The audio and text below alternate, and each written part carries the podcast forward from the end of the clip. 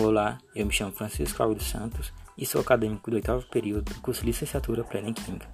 E vou falar sobre o artigo Análise de ferro e manganês na água tratada de Porto Alegre, Rio Grande do Sul. Os autores reconhecem a importância da qualidade da água para o consumo humano. Por isso, foram realizadas análises da água tratada da cidade de Porto Alegre para verificar a possível presença de ferro e manganês. Além disso, foram realizadas também as análises de pH, turbidez e temperatura da água. Utilizado como referência o anexo 20 da Portaria de Consolidação número 5, 2017, do Ministério da Saúde, o Guia Nacional de Coleta e Preservação de Amostras da Secretaria de Meio Ambiente do Estado de São Paulo e o Manual Prático de Análise da Água da Fundação Nacional de Saúde.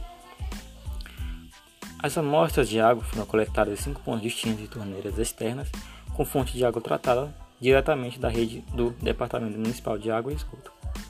Para análise elementar, foi realizado um espectrômetro de emissão atômica com plasma indutivamente acoplado, o ICP-OES, equipado com um nebulizador concêntrico de vidro e uma câmara de nebulização ciclônica. O plasma foi utilizado com vista axial. Os resultados obtidos foram bons, é, tanto para pH, turbidez, temperatura e as análises de manganês. O pH apresentou uma média de 6,3 com desvio padrão de 0,3, estando, portanto, com os valores em conformidade com a portaria de consolidação número 5, onde determina que o pH é de no mínimo 6 e máximo 9. A turbidez também apresentou bons resultados, onde percebe-se que os valores encontrados não possuem diferença considerável entre si, à medida que o maior desvio padrão identificado foi de 0,2 e o coeficiente de validação demonstrou o valor de 0,1, onde também a portaria exige que esses valores, o valor de turbidez possa ir até 5 NTU.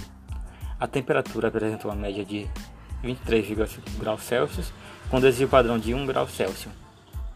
O ferro e manganês também deram bons, é, onde os resultados das amostras estão em conformidade pelos parâmetros exigidos pela portaria de consolidação número 5, onde declara o limite de 0,3 e 0,1 mg por litro para o ferro e manganês, respectivamente.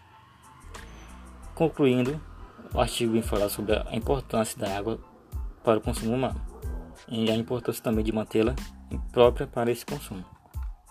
Os valores obtidos das análises estão bem abaixo do que recomendado pela portaria número 5 para as concentrações de ferro e manganês, da mesma maneira que os valores encontrados para as análises de pH, turbidez e temperatura se encontram dentro dos limites exigidos.